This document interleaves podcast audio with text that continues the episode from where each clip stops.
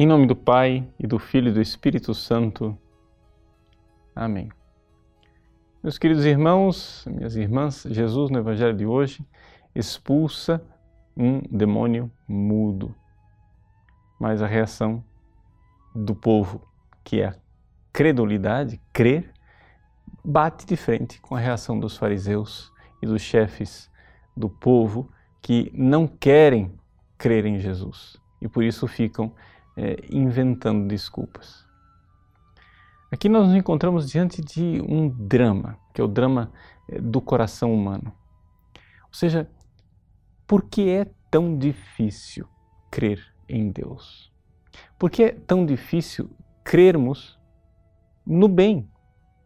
Parece que existe em nós uma credulidade maior no mal.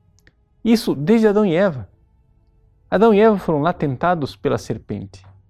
Ora, Deus tinha feito e criado Adão e Eva, lhes tinha revelado o seu amor, tinha colocado Adão e Eva num paraíso, lhes deu toda a possibilidade de serem felizes, proíbe uma única coisa. E uma palavra da serpente enganadora, do demônio, parece que merece mais fé, merece mais credulidade.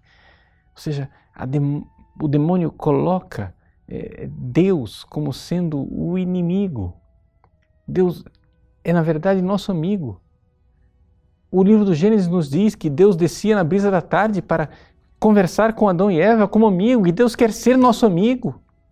Jesus diz na última ceia: Ninguém tem maior amor do que aquele que dá a vida por seus amigos. E ele dá a vida por nós e quer a nossa amizade e espera de nós a nossa amizade.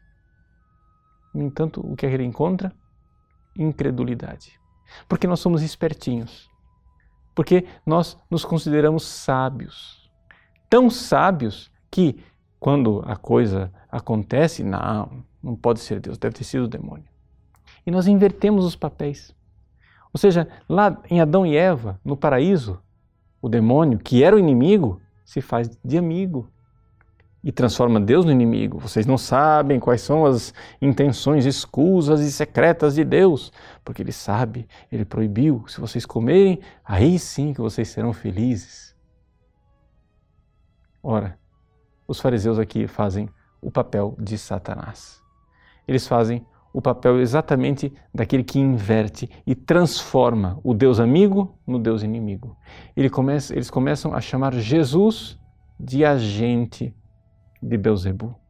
É pelo poder de Beuzebu que ele realiza esses exorcismos.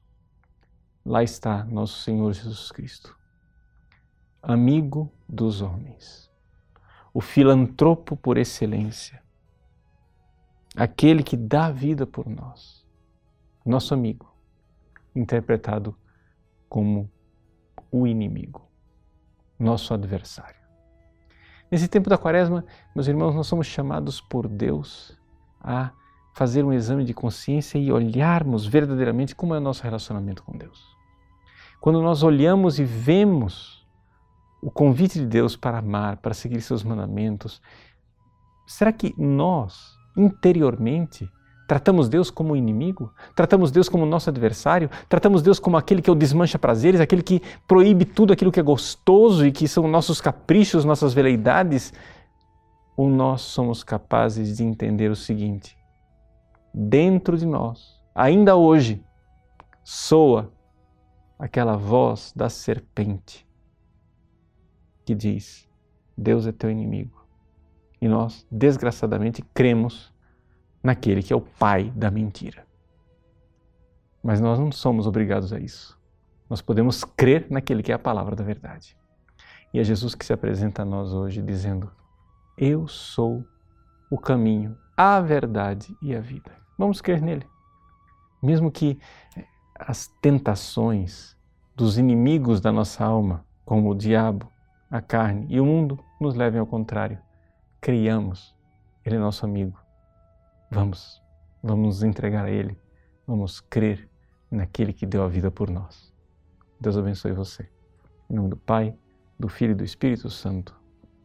Amém.